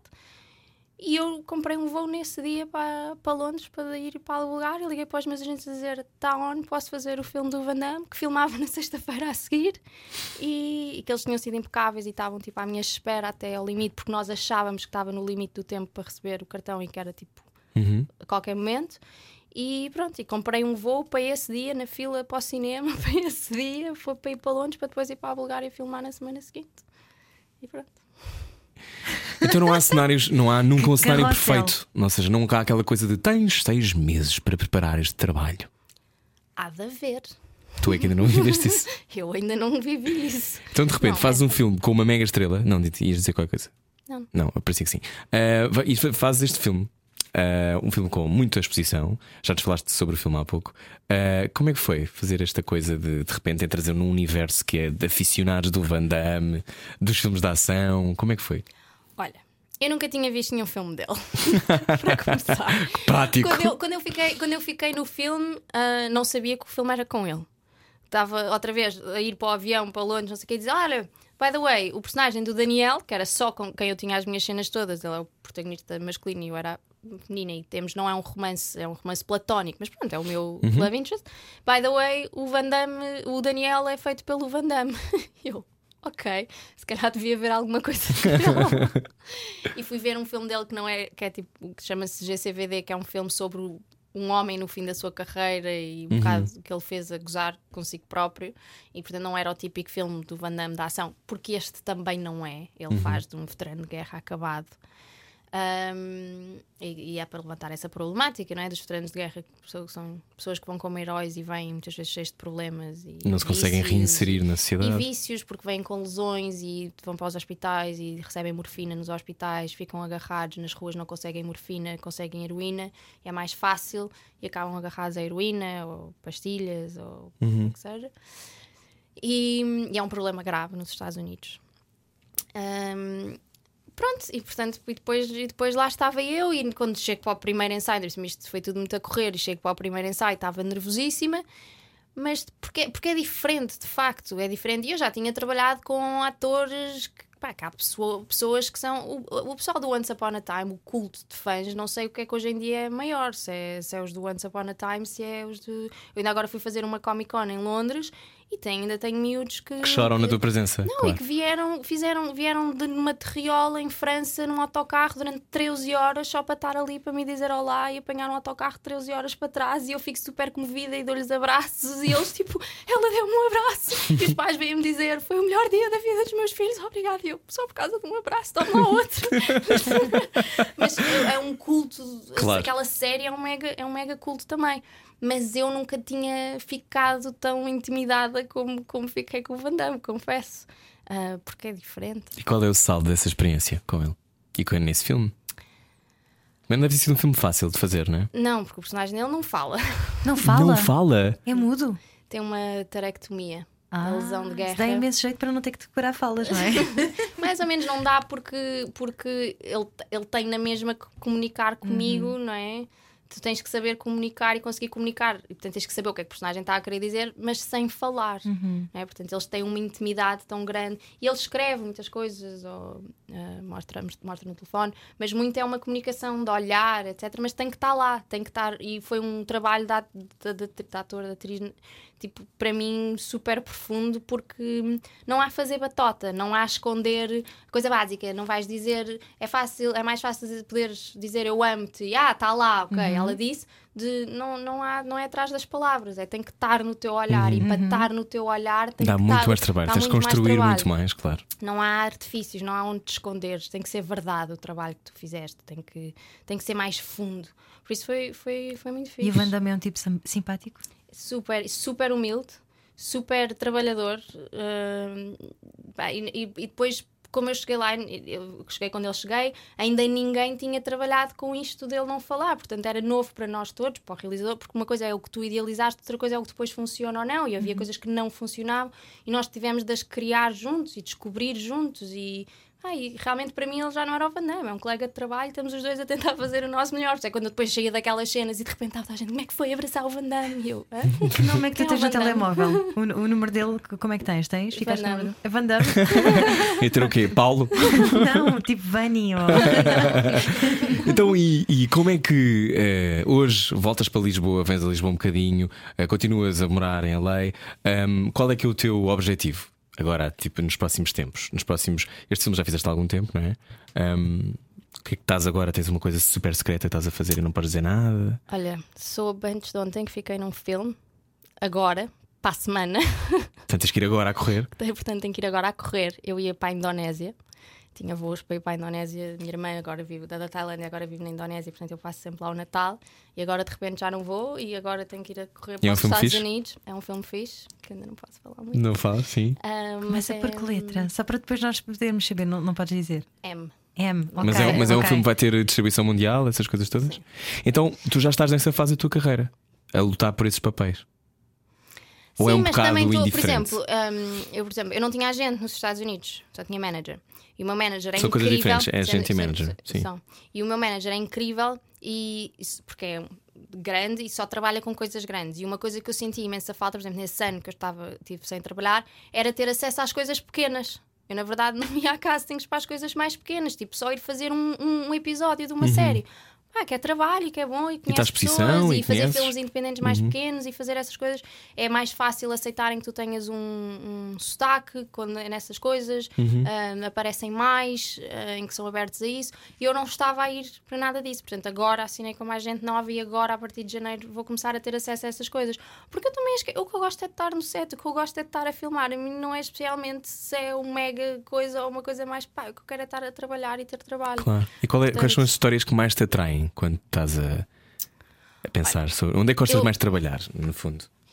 Eu gosto muito de fazer coisas que, de que tenham uma preocupação. Para mim, esta arte tem tudo a ver com empatia e com tornar-nos, nós, enquanto atores, melhores seres humanos, porque pela capacidade de olharmos Uhum. para, para a vida através dos olhos dos outros, mas também para outras pessoas, não é? Quando conta, é quando tu vais ao cinema e quando tu vais ao teatro que tu choras e ris com a história dos outros. Uma- e, a, e a empatia é criada pelos teus neurónios de espelho que tu, de facto, podes desenvolver mais ao longo da vida. Portanto, tu literalmente podes desenvolver e Podes ficar a melhor pessoa. Podes, podes desenvolver a tua empatia e eu acho que é isso que nós precisamos mais no mundo e eu acho que é essa a nossa obrigação enquanto artistas. E isto pode ser visto em histórias mais levezinhas, etc. Mas, mas também dar voz a histórias que a seguir, se calhar tu vais para o teu dia a dia e de repente ouves alguém que tem uma história parecida e já és capaz de sentir mais empatia por aquela história porque acabaste de seguir a vida inteira daquela pessoa no ecrã. E portanto eu gosto de fazer isto. Uh, Por exemplo, este filme do Van Damme, nós tivemos o- o uma pessoa do, do office do mayor de, de Washington a ligar ao produtor e ao realizador a agradecer, a dizer que havia medidas anti-gangues que eles queriam fazer nas escolas que estavam há anos a tentar que fossem aprovadas e que não eram, e que graças ao filme isso tinha trazido mais. um, awareness, mais Visibilidade. visibilidade e as pessoas tinham ganho mais consciência da problemática que era e graças a isso essas medidas tinham sido aprovadas. Para mim isto é o top de medida de sucesso de um projeto, é de ter feito de facto alguma coisa Ter por tocado, alguém. não é? E isso para mim vale tudo. Adoro, adoro fazer projetos destes, sentir que estás a fazer por alguma coisa. A nível mais pessoal, eu adoro e divirto-me imenso a fazer coisas da época. Adoro. Tens o cara para isso, adoro, isto adoras, não é? adoro, adoro. Vestir adoro. aqueles vestidos grandes. não, mas para longos. trás, para a frente, para- porque tem a ver com a coisa de querer viver ao máximo tudo o que é possível viver nu- numa vida, coisas que não seria sequer possível sem ser atriz, não é? Não posso ainda viajar no tempo, nem para trás nem para a frente, a não ser como, como atriz. E a não ser nas regressões que estavas a falar, Exato. hipnoses que tu fizeste para conseguires ter o sotaque verdadeiramente norte-americano. Conta-nos lá isso, estavas a contar-nos em off. Não, isto às tantas, eu faço coaching e faço, tento ter aulas e tento fazer muitas coisas. Pá, e tive um sonho em que, tive, que no meu sonho tinha essa ideia. Eu, eu adoro ler psicologia. Eu hoje em dia, se, há- se aparecem livros novos de atores, etc., também leio. Mas hoje em dia já tenho de ler as coisas principais de, de te- técnicas de ator. A coisa principal que eu leio é a psicologia, porque no fundo esta, esta arte tem a ver com isso, tem a ver com, com seres humanos. Portanto, quanto mais perceber os seres humanos e a cabeça das pessoas, eu acho que melhor atriz sou. Portanto, eu leio muito é sobre psicologia e tudo o que tem a ver com a mente. E por acaso nessa altura estava a ler sobre hipnose e tive um sonho, e no meu sonho eu tinha uma ideia brilhante que era porquê é que eu não vou aprender accent através da hipnose? E acordei e pensei, ah, será que isto é possível? Se calhar era uma boa ideia, não era só aquelas ideias brilhantes dos sonhos que depois na vida real não servem. E fui pesquisar imenso e escrevi para o presidente da faculdade de hipnose a perguntar, e ele disse: Isso faz imenso sentido, mas não há ninguém a fazer. E eu andei a pesquisar imenso. Inventaste tu próprio. Eu liguei para a faculdade uma de hipnose. técnica de hipnose. Eu gosto que a fra- frase começa assim: Eu mandei o mail para o senhor da faculdade, para o presidente da faculdade da hipnose. A nossa pequena Greta da hipnose, não é? Não, e às vezes descobri. Uma pessoa que fazia. por acaso, de repente estava numa sala de atores e entra um, eu por acaso tinha ficado mais tempo, já não estava lá a fazer nada, mas sentia que devia ficar mais tempo e fui ficando por lá. E de repente entra-me um ator, amigo meu, que do nada desata a falar, que está não sei o quê, a fazer uma cena de hum, reprogramação cerebral, que no fundo é uma espécie de hipnose, por causa do sotaque francês e não sei quem, não sei quê. E começa-me a falar disso do nada. Eu não lhe perguntei nada, não lhe falei de sotaque. Esta, é o eu digo, estas coisas vêm de- do universo, está-te a ajudar, está.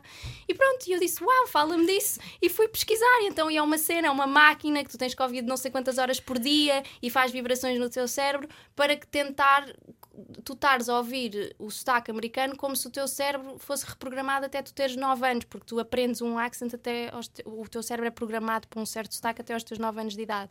Por isso é que uma pessoa que tenha crescido num ano, num sítio até aos 9 anos, mas mesmo depois se vai embora, Consegue um- ter o, o quando accent lá. volta consegue ter Sotaque o lá. É o accent. cérebro pronto. reptiliano, não é? Aquele mais Eu andei a primitivo. fazer isso tudo, mas não sei se funcionou muito, na Bom, verdade. estamos a conversar com Joana Metras. Fique por aí, eh, nós já voltamos, estamos quase a ir embora. Isto era o que faltava de sexta-feira. À noite, todos os gatos são pardos. Parvos. Pardos. Parvos. é aquilo que preferir. Era o que faltava. Na comercial. Juntos eu e você.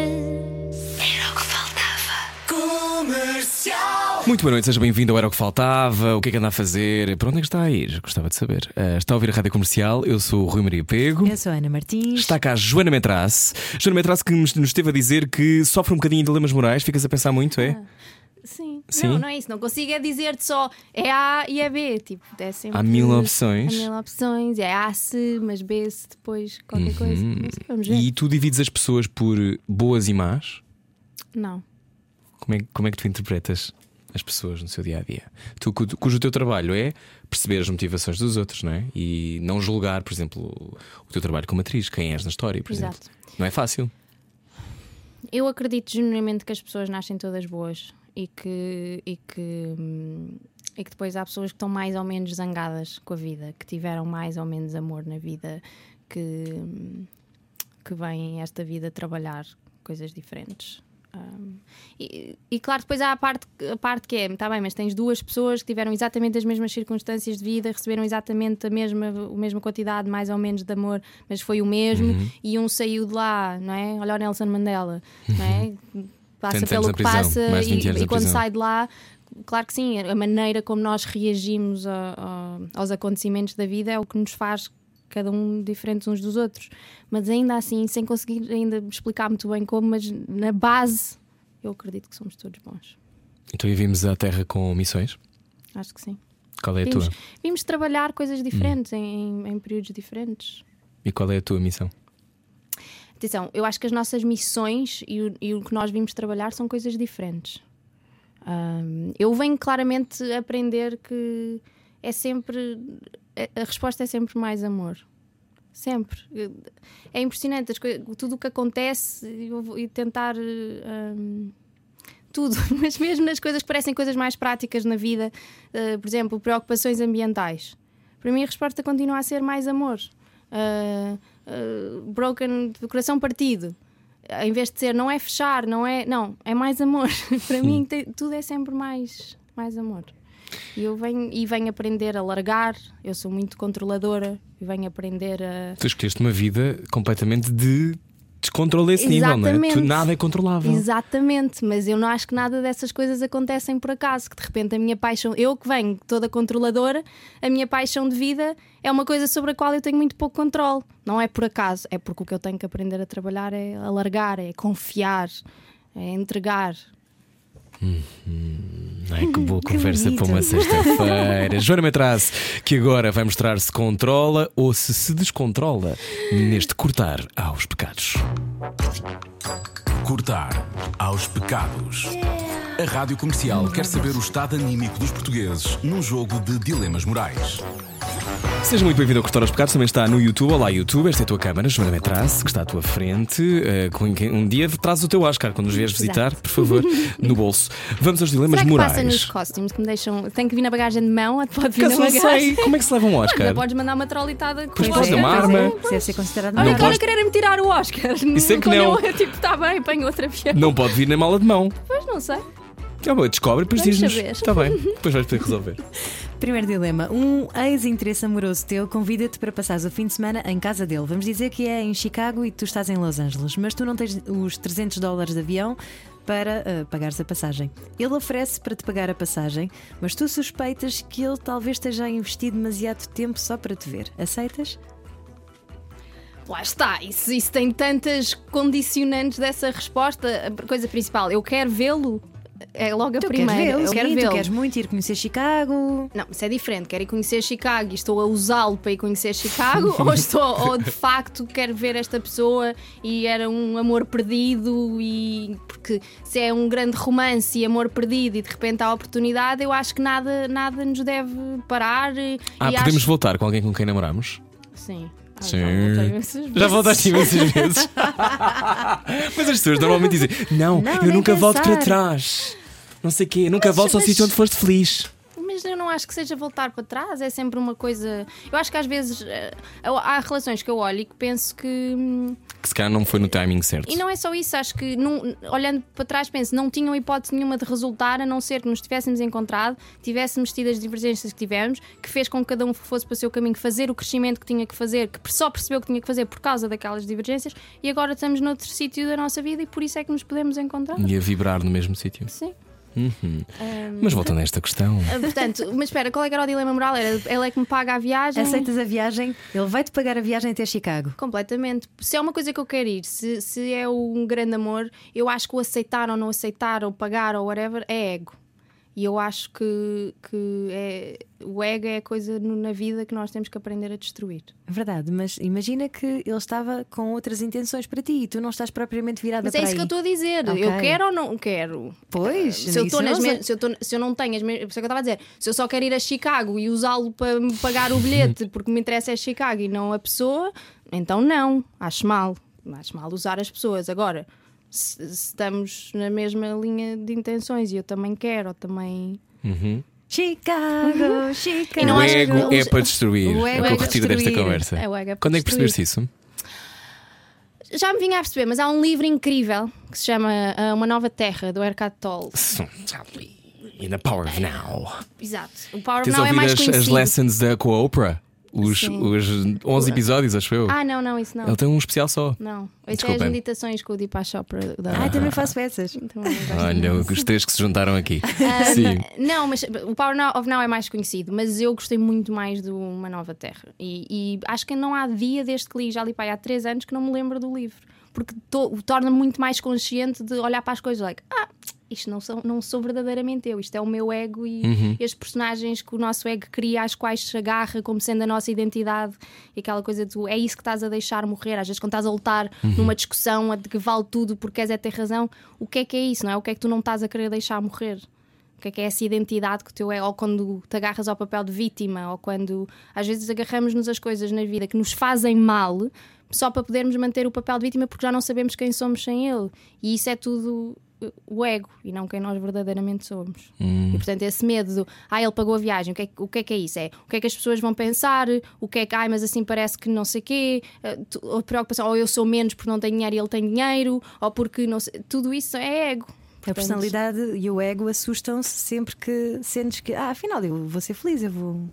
Completamente. Isso é outro livro maravilhoso que se chama, não sei, um, uh, em inglês é o Big Leap, que tem a ver com os nossos upper limits. No fundo, é o nosso teto de felicidade. Ele defende que todos nós temos um limite de felicidade até ao qual aguentamos antes de precisar de nos automandar para baixo. Imagina, Autopunirmos, o- não é? há- há Um dia que nos está a correr muito bem, está tudo muito fixe, é nesse dia que tu te resolves ir preocupar com o cão que não sei o quê, que é uma cena que já acontecia na tua vida, à tua semana e que tu não pensavas nisso, mas de repente só estás focado nisso, porque estás-te a obrigar a vir para baixo. E portanto é o nosso exercício de aumentar a quantidade de bom que sabemos receber na vida. E, e que é só isso, que a vida quer nos dar esse bom e nós temos que aprender a receber. E cada pessoa tem os seus gatilhos para de vez em quando, não é? De vez em quando vem-te lembrar, tipo, ah, não, mas tu se calhar tu, tu, és, tu és um coitadinho, não, não faças isso porque isso não, isso não é para ti. Exato. Cada Isso pessoa é tem o, o isso seu é o tipo ego. gatilho, exatamente. Isso é o ego. Os personagens que criou. Porque as pessoas, no senso, a ideia do ego é uma pessoa com um grande ego. Que é uma coisa. Por exemplo, eles falam uma coisa muito gira que Mas é. aqui é ego enquanto personalidade. É, portanto, não é o ego no sentido de seres convencido. Ele diz uma coisa que é: ah, se calhar estás numa festa e vês um que chega todo, eu sou o máximo, e vês um que está super tímido no, no canto da, da sala. E te pergunta: quem é que tu achas que tem um ego maior?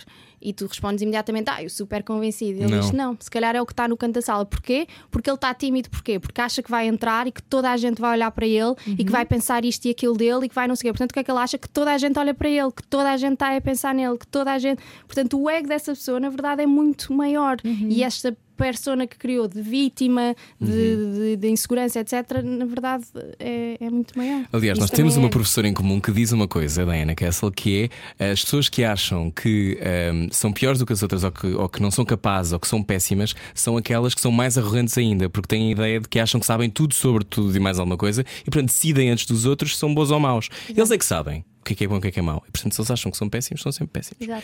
Bom, e agora vamos seguir para o próximo dilema, porque já estamos aqui a navegar. Segundo dilema moral, estamos à conversa com Joana Metras. No teu restaurante preferido, qual é? Qual é a tua comida preferida? Tu que tens 25 influências só no corpo de pontos do mundo? Japonês. Japonês. Uhum. No teu restaurante de sushi preferido, vês o cozinheiro deixar cair uma costeleta. Isto agora, isto agora não bate com o sushi. Mas pronto, vês o cozinheiro deixar cair um nigiri no chão. Depois lava o nigiri, aquece o nigiri e põe no prato. Pois realmente, se com o nigiri não o faz nigiri nigiri. Então vamos dizer, pronto, é. Deixa cair uma costeleta de borrego, comes carne. Não. Deixa cair um brócolo. Deixa cair um. Por causa dos vegetais até é mais prático. Pá, um Deixa cair um brócolo. Um brócolis, um brócolis é mais fácil Tu de vês, lavar, na lá está. Lavas o brócolis, o brócolis é lavado, eh, tu vês isto tudo a acontecer, vês que alguém deixou cair, vês que alguém lavou, pôs no prato, fez assim e deu-te e deu-te o prato. Tu aceitas, permites que te sirvam ou mandas a comida para trás? Porque mandar a comida para trás não é assim tão simples quanto parece. Não, eu tenho imensos dilemas com mandar a comida para trás, porque na verdade eu não posso comer nada picante, que inclui pimenta. Tenho, Pimenta? eh, sim, fico, tenho, uma, tenho uma reação alérgica. Tu és alérgica à pimenta? Tenho uma inflamação tipo, no sistema digestivo e tenho uma reação, tipo, fico péssima. E portanto, nos Estados Unidos eles cozinham tudo com pimenta, portanto é sempre um, toda uma explicação. E por isso é que também vou muito ao japonês, porque torna a minha vida muito mais simples. Um, e várias vezes eu acabei de explicar isto tudo e dizer isto tudo e chego ao prato e tem pimenta por cima. tipo, alguém se distraiu e pôs mesmo pimenta por cima. E eu tenho sempre esse dilema de ter que mandar a comida para trás. Mas a verdade é que eu não a vou conseguir comer eh, e se tento vou ficar doente. E tenho esse dilema. Portanto, custa-me imenso mandar a comida para trás de verdade. Olha, eu acho que tem tudo a ver com o cuidado com que eu o vejo abanar o brócolis. Se for, tu vires que foi com amor que o brócolis foi Mas eu lavado estou com a falar amor. sério. Se foi uma coisa tipo, oh, quer lá saber que larguei o brócolis e pá, tipo, não estou nem aí, ou Uhum. uma coisa tipo, ai meu Deus, deixei cair o brócolis e ir lavar com imenso cuidado e coisa e ter a certeza que ficou bem e que Uhum. não sei o quê. Acho que não me chatei. Mas também nos Estados Unidos não é tão estranho mandar a comida para trás, não é? Não é uma coisa considerada tão. Aqui em Portugal nós temos muito pudor em fazer isso, mas eu tenho amigos norte-americanos que normalmente dizem: ah, se não está bom, diz para ir para trás. Nós é? temos imensos problemas com isto, Nós por isso é que estamos a fazer este dilema. Porque eu acho que é uma coisa cultural, lá está. Não sei. Hum. O que é que tu achas? Não sei, nunca pensei muito nisso. Ok, Joana, está bem. Porque como cá não tinha esse problema, porque Uhum. cá é muito raro, as coisas quando são picantes dizem logo, ou pimenta está na mesa e não é Uhum. cozinhado com pimenta, é muito, sempre mais raro. Eu cá não tinha esse problema e não tenho. Portanto, E mandas vinho para trás? Eu não bebo. Não. Ela é perfeita. Muito bem, ok. Então tu aceitavas Mas este porquê que é o brócolis. vinho mandado para trás? Ah, porque o vinho às vezes está pode- velho. Ou... Sim, ou está meio azedo, ou não gostas, por isso simplesmente eu tenho imensa dificuldade em mandar para trás. Eu sinto-me sempre péssima pessoa por trazer alguma coisa e mandar para trás. E isto é uma coisa que eu tenho que trabalhar, mas é uma coisa que eu acho que é comum a muitas pessoas, de quase como se estivesse a querer dar mais trabalho. E isso é um. Desculpe, mas isto de facto não. Mas quer dizer, se for eh, um vómito de um cavalo, não aprecia, não queria muito jantar isto. Eu, é? para mim, eu, para mim, tem a ver com. eh, Ou seja, não está mesmo bom porque está a estragar, porque é uma falha de algures deles, ou é simplesmente porque eu não gosto e decidi experimentar uma coisa que não gosto. Não e isso não é culpa de ninguém, não também ser não é tua. minha, mas, mas não é culpa deles, não é? Portanto, porque é que eles vão de ser prejudicados com isso e há pessoas a morrer à fome no mundo e lá Uhum. vou mandar para trás só porque não gosto do sabor? Pá, aí também posso ter a escolha de comer menos ou o que Uhum. for, mas aí não mando para trás. Se for eh, uma coisa que vem enganada, que Uhum. depende, enganada às vezes eu também vá, pronto, deixe lá. Mas digo-lhes, por exemplo, se, for, se cometer um erro, se está enganada, se coisa, olha, só para avisar que Uhum. Não deixas passar. não. Isso é bom. Isso é bom ganhar voz. Bom, vamos ao último dilema, dilema moral. Terceiro dilema: convidam-te para um filme que tem cenas de nudez e para isso o produtor convida-te para ir ao cinema com ele para verem os filmes eróticos de referência dele. Primeiro, aceitas? Aceito fazer o filme ou aceito ir ver os filmes Ir ver os eróticos? filmes com ele. Ai, não, pois não, isso é uma situação. Acho que isso não. É uma Isso nos situação Estados muito Unidos pouco era provável impossível de acontecer. de acontecer hoje em dia, não é? Hoje em dia, Sim. sim. Há coisas na realidade dos Estados Unidos que, que, é- que, é que eu acho que as pessoas aqui não têm muita consciência, por exemplo, com o movimento Me Too e que Uhum. não é? há sempre aquela coisa de culpar as vítimas e, e é sempre. Também porque é que ela se foi enfiar no quarto de hotel com ele. Há realidades que é import- nos Estados Unidos que as pessoas cá não têm consciência e que eu acho que é importante perceber que é, por exemplo. o- os realizadores, quando não vivem nas cidades, são instalados em hotéis. Estes hotéis, muitas vezes, eh, não é um quarto de hotel que só uma portinha e está logo a cama. Eu, ah, ah, havia, havia um investidor, que era meu amigo, que eu conhecia muito bem, ahm, que, por exemplo, que quando vinha e ficava num desses quartos de hotel. É um apartamento com quatro quartos e um escritório e uma sala. E todas as reuniões dele são no escritório do hotel. Portanto, quando é aquela coisa do vai lá acima falar com o realizador, está instalado neste hotel, muito, era normal, porque, ser, porque não é no quarto da pessoa, é no escritório Sim. do apartamento, que é um, floor, um, um andar inteiro que a pessoa alugou. Claro que hoje em dia isso também já não se faz, mas isto para explicar, quando essas atrizes foram, não Uhum. vão para o quarto do hotel, é normal, era normal haver reuniões nos escritórios das suítes. Uhum. E não, as pessoas não estavam de roupão à Sim, partida. não, não, não é. Não é hum, Pronto, portanto, também é importante perceber isso da, dessa realidade. Era Mas vivendo lá normal. agora, tu sentes que há eh, que tudo é passível de Imenso. ser um problema? Não é tudo é passível de ser um problema, mas sinto imenso uh, Um cuidado. que há muito mais cuidado. Uh, sinto-me uma privilegiada por isso, porque sinto que há muitas situações. Porque lá está, porque, por exemplo, essas- esse tipo de situações para eles nem lhes passava pela cabeça que para a atriz podia ser desconfortável, porque, porque eles sabem, os que, não tá- os que eram inocentes, sabem que para eles é, é óbvio que é só para ir ao escritório, não lhes passa pela cabeça que a pessoa, quando vai chegar lá acima, não sabe se é o escritório, se era o quarto. E hoje em dia, lá está, aumentou a empatia, o ter que perceber o lado do- da outra pessoa. Ah, e muitas vezes, lá está, porque as pessoas estão, estão. As estreias dos filmes muitas vezes são em hotéis. As- estas entrevistas todas que se vêem dos, dos, dos press junkets Sim. são feitas em quartos de hotéis. Tipo, é normal na cultura americana, no na indústria do cinema, porque o pessoal anda a viajar muito de um lado para o outro, que as vidas sejam nos hotéis. E hoje em dia as reuniões continuam a ser. Hoje em dia são é no restaurante do hotel. E eu fico muito mais contente por isso, porque é- eu fiquei- senti, nunca me aconteceu. Mas se me tivesse acontecido, é de facto uma situação muito complicada de estares a dizer. "Ah, mas eu não quero ir lá acima, mas sabes que provavelmente é, é só um escritório normalíssimo e estás à partida já a desconfiar de alguém e a- Claro. e, a, insinuar que aquela pessoa pode ser um predador Até sexual. pode ser inócuo, mas é É- é, de facto, é de pela facto, escolha, não é? é de facto uma situação complicada e este- isto tudo abriu a empatia para se porem no nosso lugar e perceber como é que, que isso Como pode é ser pode ser? desconfortável para nós. E agora, portanto, Se aceitavas ir, vou voltar a pôr a música. Imagina, e já me aconteceu parecido e ter um filme com cenas de nudez e que tinha de ir ver coisas específicas porque de facto aquela cena. Primeiro, eu cenas de nudez só faz sentido para mim e só aceito se eu achar que no filme só faz sentido e que é essencial que aquilo seja assim. hum, e não unicamente por objetificação para tentar vender mais, não era nada necessário, mas, eh, Uhum. Mas bora convém, lá para- aqui uma miúda nua. Bora Sim. Uhum. vender mais. Isso eu não aceito e já, já recusei trabalhos por causa disso. Mas, por exemplo, no filme do Alberto Seixas Santos, eh, em que eh, nós, miúdas, há uma altura em que tiramos os sutiãs.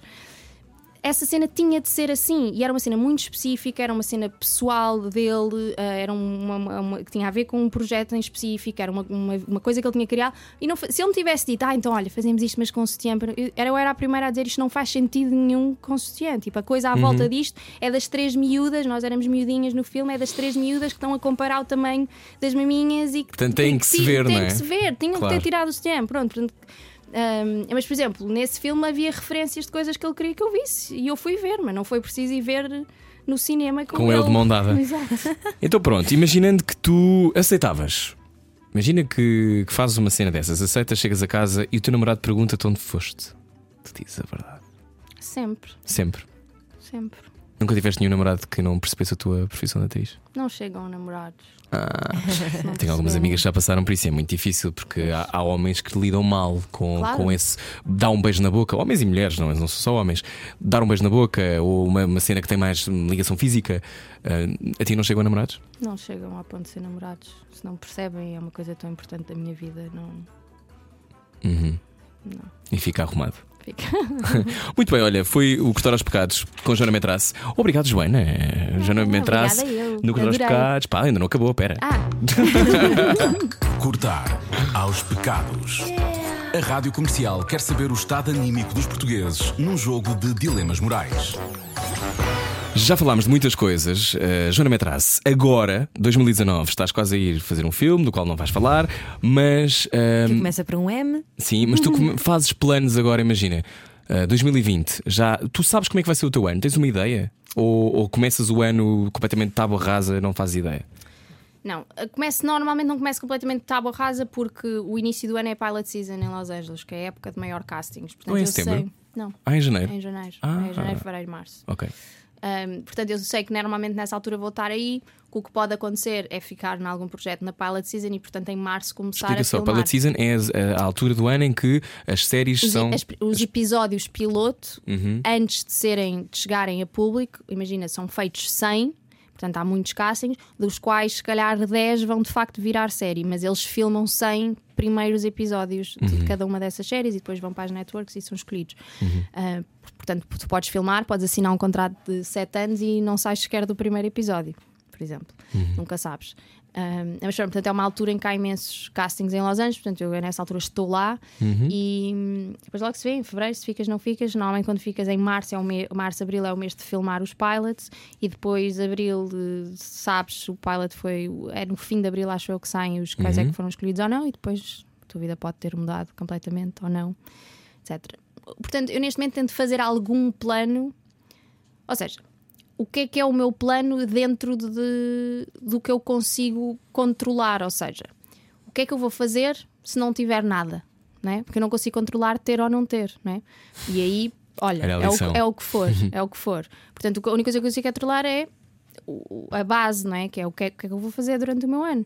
Ahm, neste momento, por exemplo, isto mudar qualquer segundo, não é? Eu acho que nunca decidi como é que ia ser um ano e ter sido assim, mas por exemplo, estou numa fase diferente da minha vida que eu, eu era, imagina, não ia de férias, não fazia nada porque tinha que estar lá à espera que o telefone tocasse, porque podia ter um casting que queria ter a certeza que estava lá e que etc. Realmente, o ano passado percebi que a grande maioria dos meus castings são self-tapes e, portanto, a coisa de ter que estar agarrada. Podes fazer em qualquer parte do mundo, não é? Sim, a coisa de ter que estar agarrada já não faz tanto sentido. E, por exemplo, este ano apetece-me sentir-me mais livre na minha vida em relação a isso e vou estar em Los Angeles até abril e fazer a pilot season. E se não acontecer nada, hum, provavelmente vou, vou andar a viajar mais, vou passar mais tempo em Londres este ano. E Portugal? Não tens saudades, de Portugal? Tenho imensas e tenho imensas saudades de representar na minha língua. É Faz diferente. todo- É completamente. Eu ainda traduzo os meus textos todos. Todos. Traduzes Tudo. para Sabes que- conseguires interpretá-los melhor?